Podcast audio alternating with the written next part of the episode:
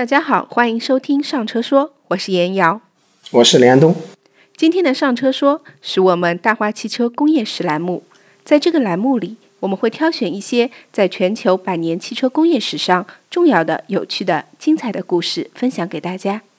作为一档专业的汽车播客节目，我们不仅想带大家展望未来，也会和大家一起回顾过去。毕竟，从历史的角度看，很多以前发生过的事情，可能现在或者未来也同样会发生。嗯，是的。今天我们要讲的是一个关于福特汽车的故事。放眼福特汽车一百多年的历史，这可能算得上是最为著名的一场惨败了。那话不多说，下面就开始我们的故事吧。我们一起上车说。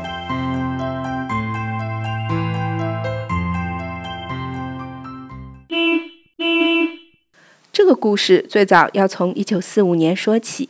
一九四五年，也就是福特汽车的创始人亨利·福特去世的前两年。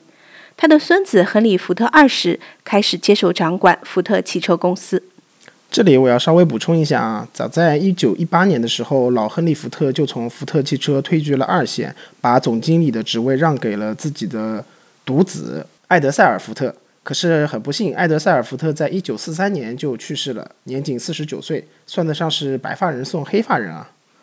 是啊，于是呢，老亨利·福特的孙子艾德塞尔·福特的儿子。亨利·福特二世开始接手掌管福特汽车公司，而这时的福特公司管理极其混乱，可以说是千疮百孔、濒临破产的边缘。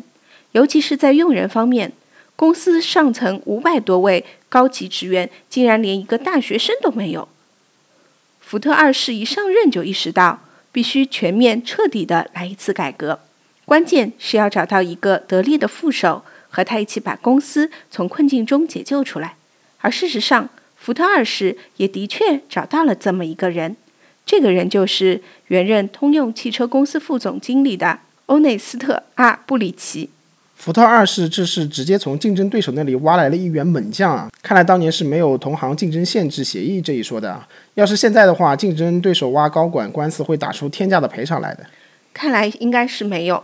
一九四六年六月。布里奇正式到福特汽车公司走马上任，成为福特公司执行副总裁。他通过进行一系列改革，终于实现了扭亏为盈。布里奇上任的第二年，也就是1947年，公司实现纯利润七千万美元。到1948年，福特的纯利润就接近了一亿美元。在一九四七年，福特汽车历史上是一个比较特殊的年份。在这一年，老亨利·福特去世了，福特二世可以说终于走出了创始人的影响，成为了福特汽车真正的总裁和无可争议的控制者。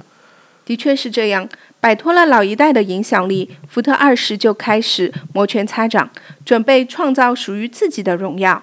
一九四八年，福特二世向包括执行副总裁欧内斯特·布里奇在内的公司执行委员会提出一项调查要求。调查的内容是福特汽车是否要推出一款全新的、完全不同的中档价位的汽车。这项调查可不是福特二世拍脑袋想出来的，而是基于一个深刻的市场洞察。当时的美国汽车消费市场有这么一个现象：一旦福特普利茅斯和雪佛兰车主的年收入增加到五千美元以上，他们就会将这些代表较低收入和较低社会地位的车升级为中档价位车。雪佛兰这个品牌是属于通用汽车公司的啊，普利茅斯这个品牌是当年属于克莱斯勒汽车公司的。那么，在一九九八年，克莱斯勒公司与戴姆勒奔驰合并成立了戴姆勒克莱斯勒公司，而普利茅斯这个品牌在二零零一年。年底就成为了时代的眼泪，彻底退出了市场。是的，那我们接着回来说这个市场洞察。从福特公司的角度看，车主换车做消费升级，这本来是件好事。但不知道什么原因，福特车主往往不会将车升级为福特公司里唯一的中档位车水星，而是选择购买福特主要竞争对手推出的中档价位品牌车。例如，很多人会选择通用汽车的奥兹莫比。别克和庞蒂亚克，也有少部分人会选择克莱斯勒旗下的道奇和蒂索托。福特公司当时的副总裁路易斯蒂克鲁索曾经说过：“我们一直在为通用培养顾客。”为他人做嫁衣这件事情，肯定是整个福特管理层都不想看到的，所以这项调查的确是非常有必要。但是事情就是这么不凑巧，到了一九五零年，这项事关福特汽车品牌战略的调查却戛然而止了，因为朝鲜战争开始了。直到一九五二年底，朝鲜战争即将结束，这项调查机会才被重启。福特的管理层知道。战争结束，社会生产消费回归正常，美国各大汽车品牌之间又将重燃战火。福特公司成立了一个名为“前卫产品规划委员会”的团队，来继续推进这项调查。委员会将大量具体工作交给福特汽车下属的林肯水星部门，由该部门的副总经理理查德·卡莱夫负责。林肯和水星也是福特汽车旗下的品牌，当然，水星这个品牌现在也是没有了。又是一滴时代的眼泪啊！一九五四年十二月，经过了两年的努力工作后，前卫产品规划委员会提交出了一份堪称长篇巨著、总共六卷的报告。我们画一下重点：报告预测。美国盛世将在一九六五年到来，那时美国的国民生产总值将达到五千三百五十亿美元，即十年内增加一千三百五十多亿美元。使用中的汽车数量将增加两千万辆，达到七千万辆。全国一半以上的家庭收入将超过五千美元。中档价位或更高价位汽车的销售量将占。汽车总销量的百分之四十以上。到那时候，街道和高速公路上将跑满巨大炫目的中档位车。社会地位不断提高的新富阶层将迫切想要拥有更多汽车。结论就是，如果到那时福特还没有推出第二款中档位车，不仅是新车型，还要是新品牌，那么公司就会失去千载难逢的红利时代。当然啊，福特的管理层也清楚的知道，这个巨大的机会也是同样面临着巨大的风险的。自从汽车被发明以来，有两千九百个美国品牌涌现，但是只有大约二十个品牌仍然存在。福特还知道，当时世界汽车三巨头中的另外两家，通用和克莱斯勒都已经很多年没有冒险推出新的标准尺寸汽车品牌了。不过，福特管理层也明白，风浪越大，鱼越贵。很快，他们就决定进行一场豪赌。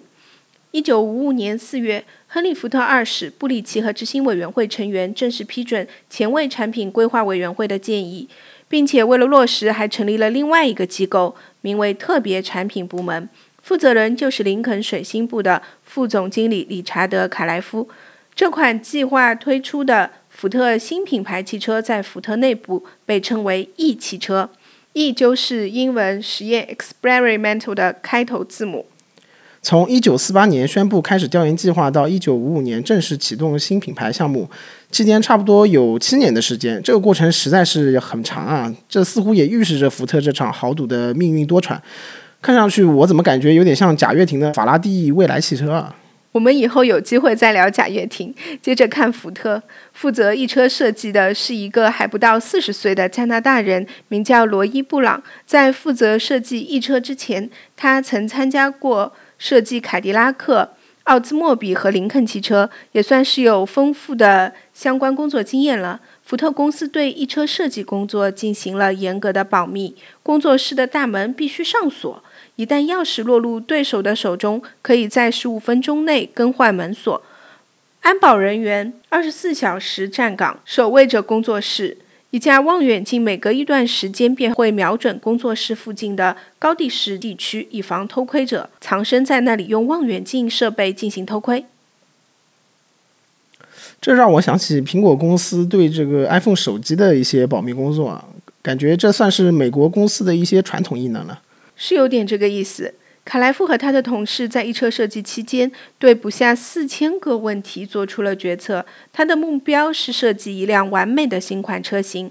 但是后来，卡莱夫也承认，要决策的细节实在太多了。只要一个地方做出了修改，就会引出其他更多的修改。如果不是因为到了最后期限，设计团队可能会无休无止地改下去。很快，到一九五五年大概六七月份的时候。一车的设计工作基本完成。一车最惹人注目的地方是一个马项圈形的散热器格栅，垂直放在低矮宽大的传统前脸中央。独特的车尾安有宽大的水平尾翼，这种设计与当时市场上盛行的垂直尾翼截然不同。一大堆独特的自动变速器按钮装在方向盘中央。我们也会把这款车的那个图片贴在 show notes 里面，让大家一起看一看。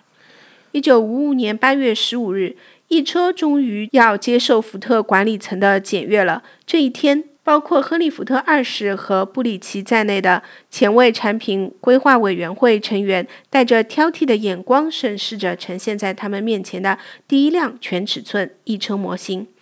这是一辆陶制车模，车身是由代表铝和铬的锡箔。据当年的目击者称，观众鸦雀无声地坐了差不多整整一分钟，然后整齐划一地爆发出一阵掌声。自从1896年老福特组装出第一辆不用马拉的汽车后，福特公司内就再也没有发生过类似事件了。大家可以脑补一下那个场景，的确很有好莱坞商业电影里的那种画面感呢。好了，车子的实际完成了，接下来最重要的就是给一车起一个好的名字了。毕竟这次福特的豪赌不仅是要推出一款新车，更重要的是推出一个新品牌。这项任务落到了特别产品负责市场调研规划的主管大卫·华莱士的身上。其实，在一车开发初期，卡莱夫就曾向福特家族建议，以福特汽车二代目老亨利·福特儿子埃德塞尔·福特的名字来命名新车。但是，亨利·福特二世，也就是埃德塞尔·福特的儿子，和他另外的两个兄弟都觉得这个名字不大靠谱。把这个创意给否决了。毕竟自己老爹的名字刻在几百万个福特汽车的轮毂上，满世界打转，总是有点怪怪的。这个提议被否决后，大卫·华莱士雇佣了好几个研究团队，带着列有两千个候选名字的清单，在纽约、芝加哥街头进行民意调查。但通过民意调研推选出的这些名字，还是不能让特别产品部门满意。华莱士心想。专业的事还得交给专业的人来做，于是他把这项工作交给了负责一车广告事务的博达大桥广告公司。这里我来补充一下，博达大桥广告公司是全球顶尖的广告公司之一。一九六三年，博达大桥在美国纽约交易所上市，成为世界上第三个上市的广告公司，是世界上第二个最早的广告代理公司。直到现在呢，博达大桥在全球一百一十个国家内还拥有超过一百九十个办公室。顶尖创意广告公司果然一出手就是大手笔。他们在纽约、伦敦和芝加哥的办公室组织了一场起名竞赛。老板承诺，如果谁起的名字被福特公司选中，那个人将被奖励一辆最新款的翼车。很快，博大大桥的员工就想出了一点八万个名字，然后创意部门将选项缩减至六千个。可是卡莱夫一听说有六千个选项的时候，差点就疯了。他断然拒绝了从六千个名字里挑出最合适的一个，并告诉博达大桥：“别再浪费我们的时间了，我们只需要一个名字。”到这个时候，形势已经非常紧急了，因为新车制模的工作就要开始了，其中一些模具上需要印上新车的品牌名字。博达大桥不愧是。知名的广告公司啊，他们迅速启动了所谓的应急计划。他们仅仅用一周的时间，就将六千个名字缩减到了十个。这十个名字被提交给福特的特别产品部门之后呢，通过删减，最终剩下了四个候选名字，分别是海盗船、嘉奖、领跑者和游骑兵。那么接下来，福特给新车型定名的操作就开始了。一九五六年初春，福特举行了一次执行委员会会议。这次会议，福特二世因为在巴拿马度假，并没有出席。会议是由已经荣升为福特董事会主席的布里奇主持。当天的会议上，布里奇有些粗暴，他听取了最终进入候选的四个名字方案后，直接拒绝了这四个名字。这下没得选了，执行委员会无奈之中，又找来了一堆之前被枪毙了的候选名字。好巧不巧，里面就有埃德塞尔。也许是实在没有耐心了。也许是想快刀斩乱麻，布里奇看到埃德塞尔这个名字后，冷静而决绝地说：“就叫这个名字吧。”董事会主席发话了，在场的执行委员会成员当然也不敢提出反对。但毕竟最终拍板的人还是福特二世。当福特二世在巴拿马度假地接到美国总部打来的汇报电话后，他的回答居然是：如果埃德塞尔是执行委员会的选择，那么只要他能得到其他家族成员的同意，他就会遵守委员会的规定。结果几天后，福特家族的其他成员居然真的同意了这一提议，一车最终还是被命名为埃德塞尔。不知道九泉之下的埃德塞尔·福特看到自己的名字被刻在汽车轮毂上，吃土、吃灰、吃泥水的时候，会作何感想？总之，这个起名的全过程真的就很迷。不管怎么样，一九五六年十一月十九日上午十一点，福特公司向全世界发布了一车被命名为埃德塞尔的消息。福特公司办公楼的外面隆重竖起了一块和顶楼一样高的巨大不锈钢标志。上面印着埃德塞尔部门。从那天起，特别产品部门正式更名。为了表彰卡莱夫在一车项目中的领导作用，他被命名为福特公司副总裁兼埃德塞尔部门总经理。好了，新车的设计完成了，新品牌的名字正式发布了。接下来就要进入最重要的营销战阶段了。经过深思熟虑。埃德塞尔部门将新车推介日定在一九五七年九月四日。一般来说，知名的汽车制造商在推出新车时，会选择负责旗下其他品牌的经销商，让他们接受新车。但是埃德塞尔并没有这么做。卡莱夫得到高层授权，全力以赴主攻那些与其他制造商，甚至福特公司其他部门签有合同的经销商，以便建立起一个全新的零售经销商组织。埃德塞尔部门定下的目标是，到九月四日这一天，全美范围内的埃德塞尔经销商达到一千两百家。但是，埃德塞尔部门对经销商设定了很高的准入门槛。卡莱夫明确表示，埃德塞尔部门仅有意与记录良好、能力出众的经销商签约，他们不得踩着法律的边界线，不得使用令汽车企业蒙受恶名的高压手段卖车。负责搭建这么一个庞大销售网络的人是埃德塞尔部门的销售和市场总经理杰西·道尔，他在部门内的地位仅次于卡莱夫。道尔在福特公司工作了四十年，算是老员工了。在他和他的销售团队的游说下，大量声誉良好并且已经在汽车销售行业中获得成功的经销商撕毁了原本有利可图的专卖协议，转而签份下一份前途未卜的新协议。为了完成这一艰巨的任务，杰西·道尔想出了一些出其不意的招数。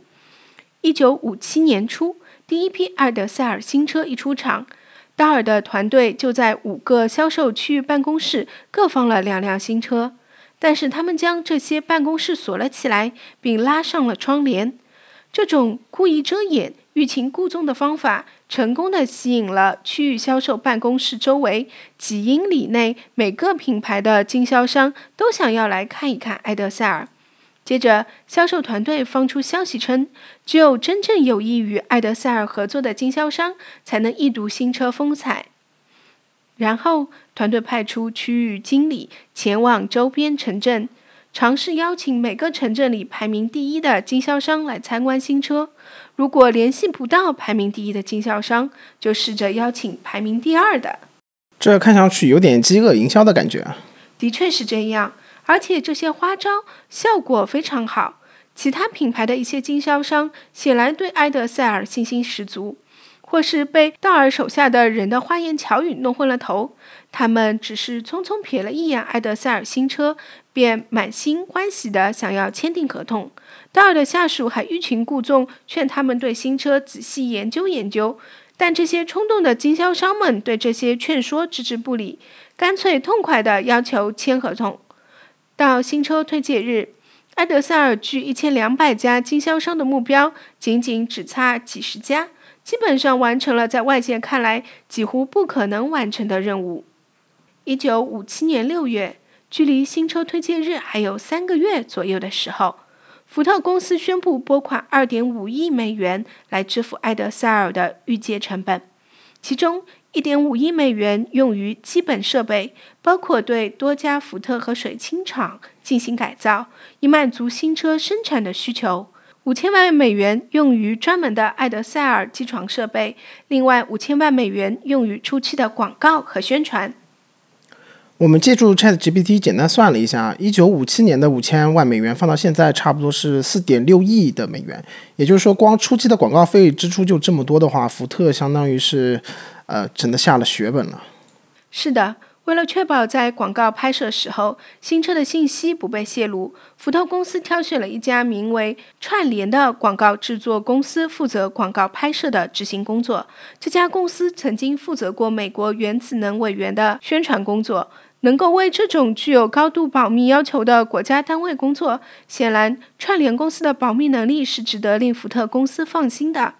一九五七年七月十五日，埃德塞尔正式装备下线。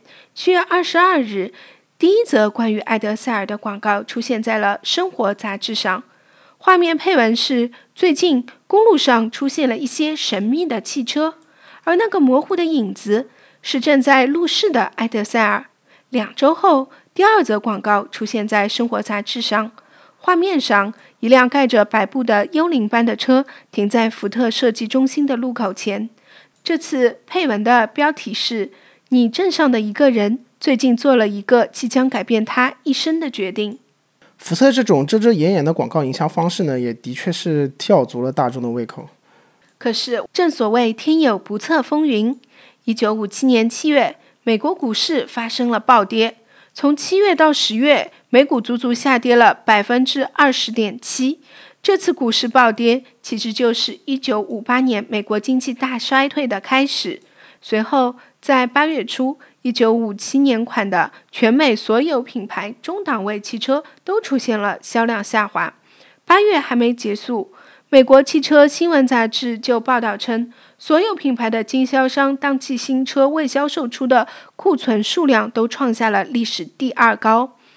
而就在这时，福特公司的水星品牌汽车宣布拿出一百万美元的特别预算，针对价格敏感的汽车买家开展特别的广告宣传攻势。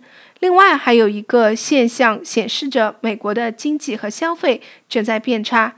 那就是当时唯一的美国产小型车，漫步者销量开始上升。大家都知道，当年的美国人买车都是喜欢买大中型汽车的。这看上去就像以前一直在天猫、京东购物的人开始换成拼多多消费了哈，有种消费降级的感觉。你要这么比较，其实也不是不可以。各种负面因素的叠加，其实是让福特公司的管理层开始紧张了。但是离新车推介日的日子越来越近，现在已经是箭在弦上，不得不发了。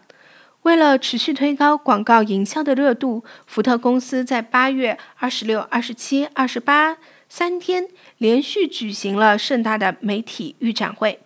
预展会邀请了来自全国各地两百五十名记者，而且这些记者还可以带着他们的妻子一起出席。这真的是大手笔了！现在我们的新车发布试驾活动，呃，车企也会邀请媒体老师参加，但是让他们带上家人，显然厂商是不会支付这笔费用的。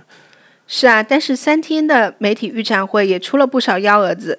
为了展示埃德塞尔汽车的性能，福特公司找来了一批特级车手，让他们驾驶埃德塞尔汽车做各种夸张的特技驾驶表演。结果当场就出现了车子失控的翻车事故。为了招待媒体老师们的妻子，福特公司进行了一场盛大的时装秀。时装秀最大的亮点是一位来自巴黎的才貌双全的服装设计师。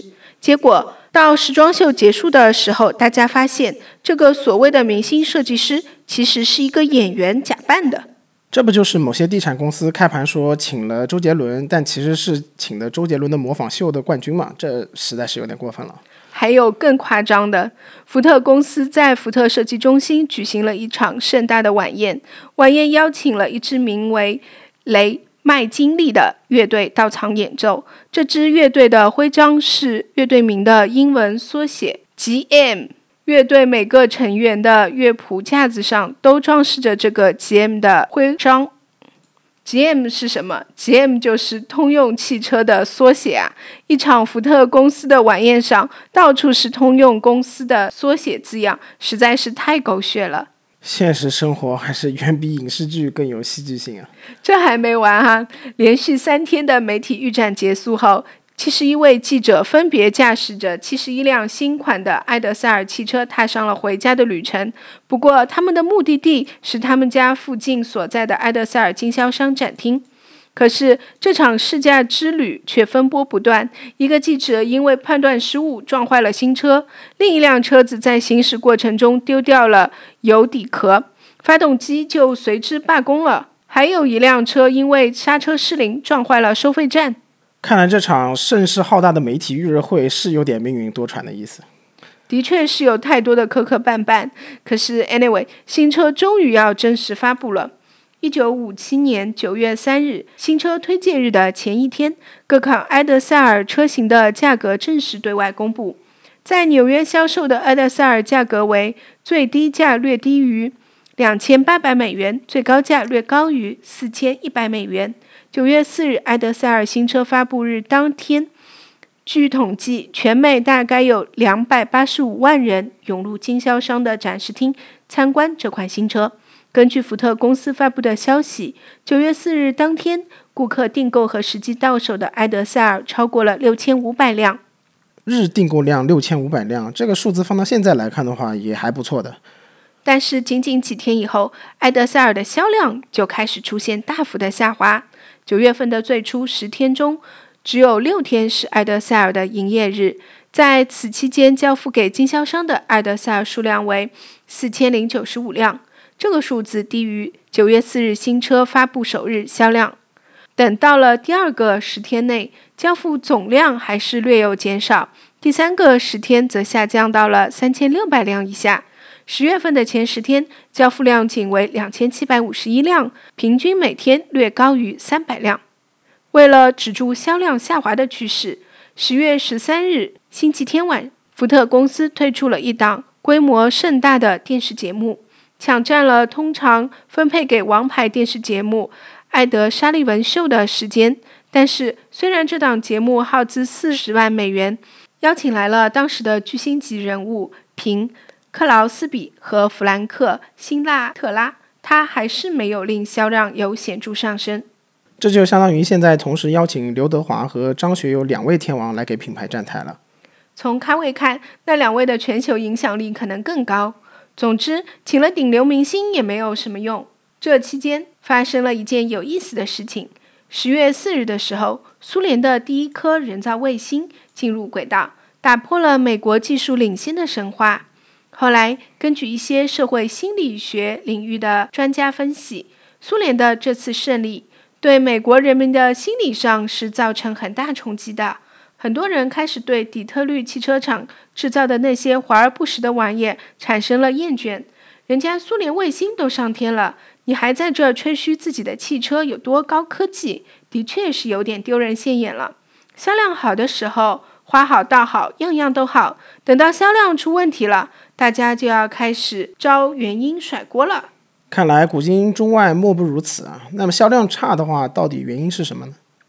福特内部一致将销量不佳的原因归咎于糟糕的设计。之前我们还说到，福特管理层第一次看到埃德塞尔的设计时，爆发出经久不息的掌声。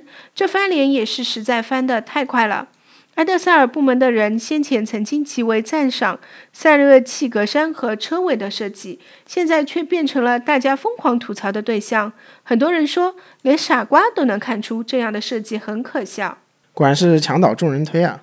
其实从外观设计上来给埃德塞尔的销量不佳找原因，未免有点牵强。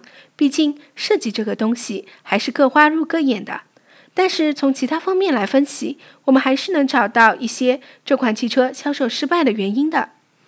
在内部设计方面，阿德塞尔非常努力地去实现总经理卡莱夫的预言，那就是阿德塞尔将是按钮时代的缩影。为了实现这个预言，设计部门将各种小装置集中到一起，仪表盘上或附近的装置都有。一个用来打开后备箱的按钮。一根用来打开发动机罩的控制杆，一根用来松开手刹的按制杆，一个会在速度超过设定的最大速度时发出红光的计速器，一个既可制热也可制冷的单刻度盘控制器，一个用在最好的赛车上的转速计，一系列用来控制车灯、收音机天线高度、加热风机。雨刮器和点烟器的按钮，一排八个红灯闪烁时，分别表示发动机过热、发动机不够热、发动机出现故障、手刹未松、门未关好、机油压力过低、机油不足以及汽油不足。如果司机对最后一项有所怀疑，还可以通过查看安装在几英尺外的汽油表来确认。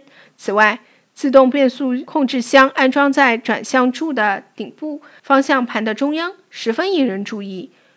控制箱上还集成了五个触感很轻的按钮，在当时，这种架舱的设计算得上是非常前卫和先锋的了。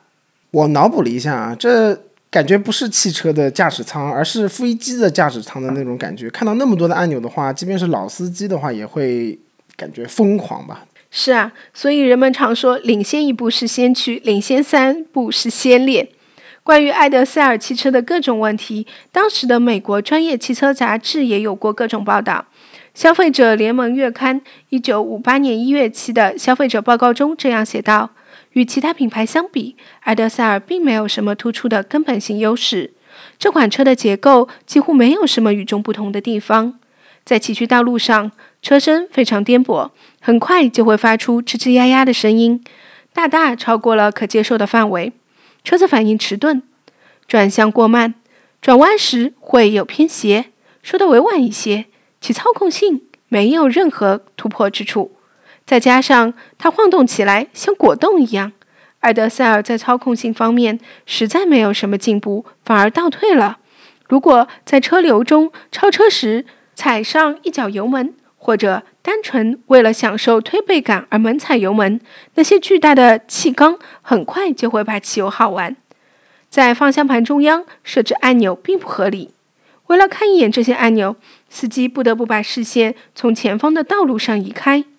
三个月后，消费者报告发表了一篇有关1985年美国全部车型的综述报告。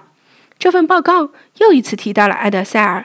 称它与同价位的其他所有汽车相比，配置了更大、更没有必要的动力，配置了更多小装置，安装了更多昂贵的配件，并在竞争力排名表中将埃德塞尔的两款车型——海盗船和嘉奖排在排行榜的末尾。媒体的负面报道呢，显然也是让埃德塞尔的销量更加雪上加霜了。不光是媒体有负面评价，很快。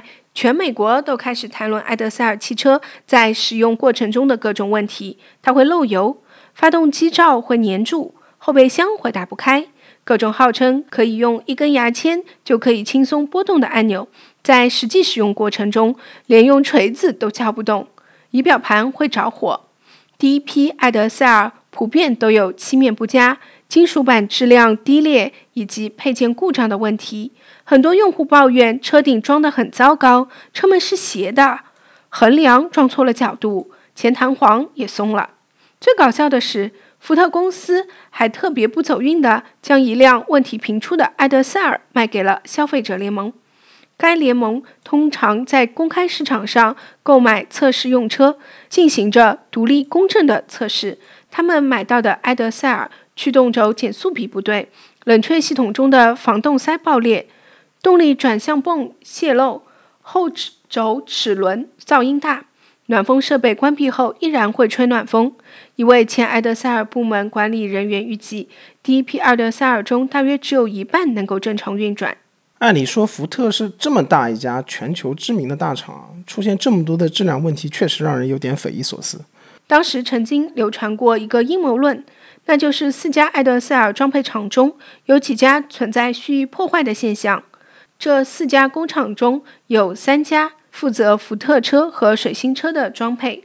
在埃德塞尔的营销过程中，福特公司效仿了通用汽车的做法。多年以来，通用汽车一直允许甚至鼓励旗下奥兹莫比、别克以及某些高价位雪佛兰车型的制造商和经销商不留情面的相互竞争，拉拢顾客。通用汽车在这方面做得颇为成功。在同样的内部竞争面前，福特公司的福特和林肯水星部门的一些员工从最开始便公然表示希望埃德塞尔遭遇失败。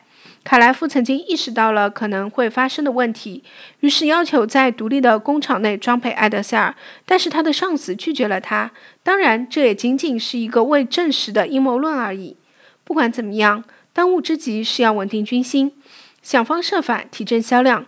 一九五七年十二月，亨利·福特二世通过闭路电视向埃德塞尔经销商发表讲话，恳求他们保持冷静，并承诺公司会尽其所能支持他们。紧接着，一百五十万封信件发送到中档位车车主手中，邀请他们到当地的经销商那儿试驾埃德塞尔。福特公司承诺，试驾的用户无论是否购买埃德塞尔。都会得到一辆八英寸的塑料埃德塞尔模型，车模的费用由埃德塞尔部门承担。正常情况下，汽车生产商绝对不会为经销商支付此类费用，这些费用都是经销商自行承担。试驾就送汽车模型，这在现在也算是大手笔了。要知道，一个汽车模型的价格是真的不便宜啊！现在国内一个车模动辄也要两三百块钱。不仅如此，埃德塞尔部门还开始向经销商提供销售奖励。允许他们以每辆车降低一百到三百美元的价格销售埃德塞尔，同时保证他们的利润不受影响。可是，所有这些办法并没有让埃德塞尔的销量起死回生。一九五八年一月十四日，福特汽车公司正式宣布将埃德塞尔部门与林肯水星部门合并，组成林肯埃德塞尔水星部门，由林肯水星部门的主管詹姆斯南斯负责。继通用汽车在大萧条时期将奥兹莫比、别克和庞迪亚克部门合并之后，这是首次有大型汽车公司将三个部门合并为一个。很显然，被并入水星林肯部门的埃德塞尔再也不会是福特汽车公司的明星了。但即便是这样，福特公司依然没有承认埃德塞尔的失败。一九五八年二月中旬。福特公司在汽车新闻杂志上刊登了一则广告。广告宣称，在埃德塞尔上市后的五个月内，其销售量高于美国市场上任何一个品牌的汽车在前五个月内的销售量。哎，用现在的话说，只要赛道分得足够细，你就有机会成为第一。看来真是太阳底下没有新鲜事儿。的确，这种自己吹嘘的细分赛道第一完全没有意义。埃德塞尔的销量依旧是兵败如山倒。一九五八年间。在美国各州机动车管理局登记的埃德塞尔新车数量为三万四千四百八十一辆，明显低于同时期任何一个竞争品牌的新车登记量。这个数量还不到每年二十万辆销售目标的五分之一。为什么每年新车的销量目标是二十万辆呢？因为埃德塞尔必须达到这个目标才能够实现盈利。一九五八年十一月，随着埃德塞尔第二个年度新车型的上市。情况有所好转，与之前的车型相比，新车型的长度最大缩短了八英尺，重量最多减轻了五百磅，动力最高减少了一百五十八马力，价格也降低了五百到八百美元。与一九五八年上半年相比，一九五九年上半年的月销量上升了两千辆，到一九五九年初夏，尔德塞尔的销售量达到了每月四千辆左右。销量不再是只有最低可盈利销量的五分之一，而是提高到了近四分之一。但这对于实现盈利的目标依旧十分遥远。在一九五九年十月中旬推出了埃德塞尔第三个系列的年度车型，但销量依旧十分糟糕。到十一月中旬，只有肯塔基州路易斯维尔的工厂还在生产埃德塞尔。其产量仅为每天二十辆。当时，福特基金会正计划出售其持有的大量福特汽车公司股份中的一大部分。十一月十九日，基金会根据法律要求发布了一份计划书，并在描述公司产品的章节中通过注脚声明：埃德塞尔于一九五七年九月上市，一九五九年十一月停产。最终的销量和产量数据表表示。从最开始制造到宣布停产，共有十一万零八十一辆埃德塞尔被生产出来，十万九千四百六十六辆被出售。一款新车从发布到停产，仅仅只用了两年多的时间，福特这波是亏惨了。有关埃德塞尔惨败的最终财务报表，可能永远都不会为人所知，因为福特汽车公司的公开报表中不包括各个部门的收益和损失细目。然而，据财务行家估算，埃德塞尔上市后，福特汽车公司在这款车上损失了大约两亿美元。加上埃德塞尔上市前官方宣布的2.5亿美元的花销，再减去1亿美元的工厂和设备投资，净损失达3.5亿美元。如果以上估算正确的话，福特汽车公司每生产一辆埃德塞尔就要损失3200美元左右，这大约相当于一辆埃德塞尔的价格。说的更难听些。如果福特汽车公司在一九五五年决定不生产埃德塞尔，而只是赠送十一万零八百一十辆同等价位的水星车样车，公司的损失也不会这么大。另一方面，由于三个部门合并成水星埃德塞尔林肯部门，六千名白领被裁员，福特公司的平均员工人数从一九五七年的十九万一千七百五十九人减少到一九五八年的十四万两千零七十六人。这的确算是福特公司百余年历史中最惨痛的失败之一了。是的，埃德塞尔停产后，各界都开始分析这次商业失败的原因。美国《时代》称。埃德塞尔是在错误的时间，针对错误的市场推出错误的汽车的典型案例。它也很好的说明了市场调查的局限性，证明所谓的深度采访和动机调查都是毫无意义的事。福特公司的管理层也认为，埃德塞尔的上市时机真的不对。如果是早在1955年，甚至1956年推出埃德塞尔，它就会获得成功，而且会一直保持良好的业绩。因为那时的股市和中档价位汽车市场都是形势一片大好，这听上去就是选择大于努力的论调了。还有很多人则认为，埃德塞尔是公司从前的总裁，也是现任总裁的父亲。他的名字传达了一种王朝的含义，与美国人不羁放纵、爱自由、倾向于反权威的性情格格不入。不过，事实上，这种分析也是略显牵强附会。最有说服力、最常被引用的一个解释是，这是由公司决定生产新车和新车上市之间的时间差造成的。